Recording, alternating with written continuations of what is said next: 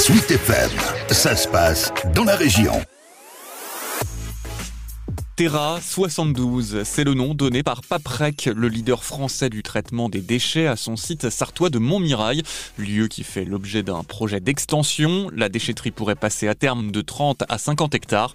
Objectif diminuer la part de l'enfouissement. Laurence Longuet, directrice des relations institutionnelles pour Paprec. Il y a une nouvelle filière là qui est la filière donc combustible solide de récupération. Et ce qu'on veut faire, c'est utiliser ces refus qui sont actuellement enfouis pour pouvoir euh, en faire un nouveau combustible qui remplace tout ce qui est combustible fossile. Et donc, on n'arrivera pas à complètement faire disparaître l'enfouissement parce qu'on a besoin de sélectionner ces déchets euh, pour que le combustible euh, il corresponde au cahier des charges des chaudières, mais on va réduire au moins 50% la partie enfouie des refus de tri. Et d'autres éléments sont prévus. L'agrandissement est donc nécessaire selon Laurence Longuet. Dans le projet, il y a donc cette chaîne de préparation euh, de combustible solide de récupération. Donc ça nécessite euh, les tapis, euh, les cribles, etc.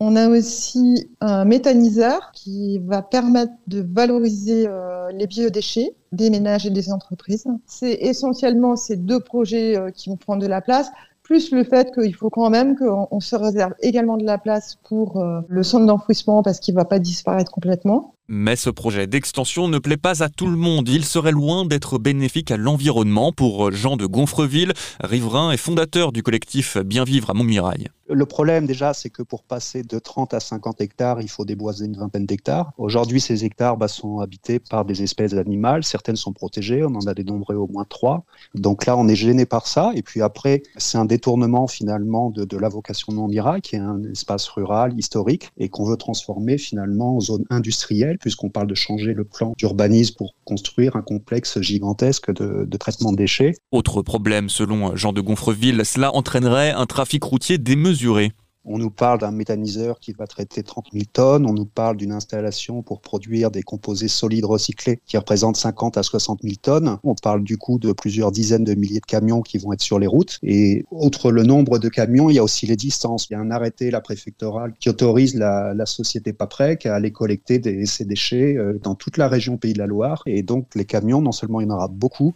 mais ils viendront de plus en plus loin. Et prochain point du calendrier, l'ouverture de l'enquête publique en 2023. Thank you.